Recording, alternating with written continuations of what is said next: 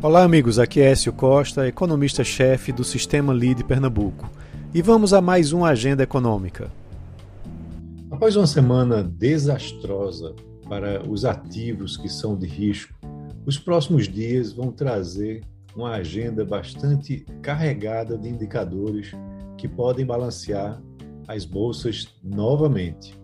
Há destaque para dados da inflação aqui no Brasil, nos Estados Unidos e também na Europa as autoridades monetárias do mundo estão de olho na escalada global dos preços e também vêm retirando medidas de estímulo e aumentando os juros. Essa combinação tem derrubado os mercados.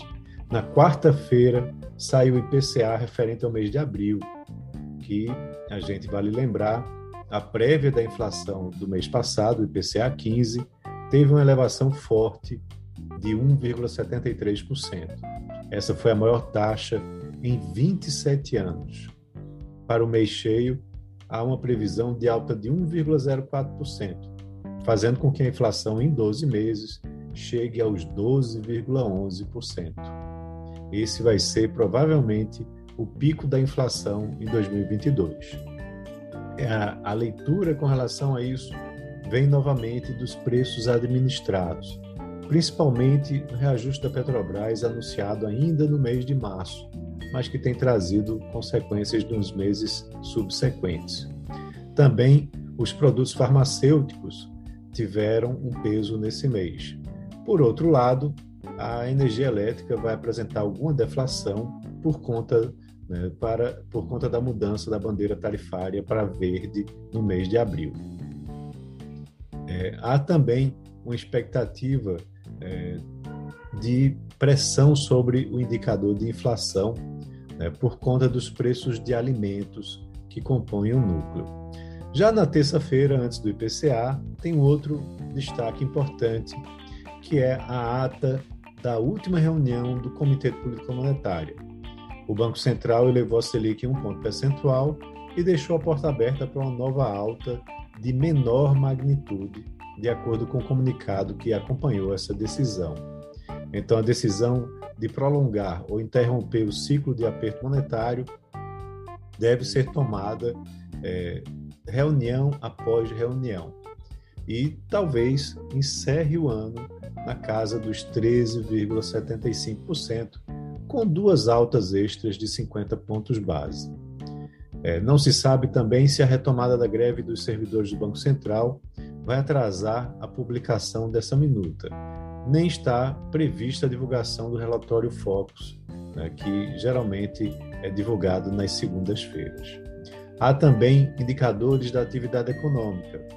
Saem os dados do varejo referente a março, com previsão de alta, segundo ah, expectativas, e a pesquisa mensal de serviços, que vai ser divulgada na quinta-feira onde deve ter um avanço também mensal, talvez de 0,5%, segundo o mercado é, tem esperado.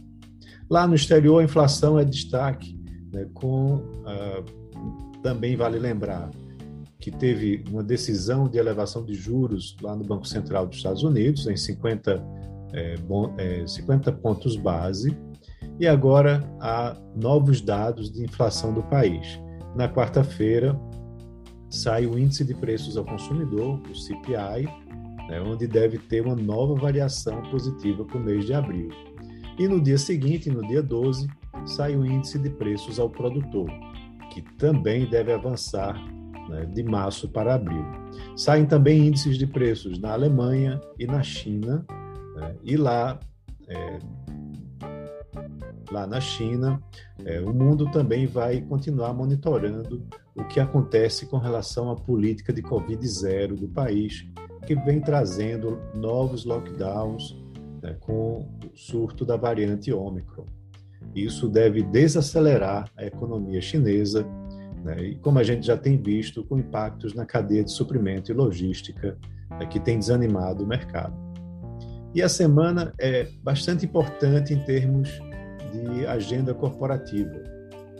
A gente tem é, o Banco Inter realizando a Assembleia Geral, é, Geral Extraordinária na quinta-feira para aprovar os novos termos da proposta de listagem da empresa lá na Nasdaq.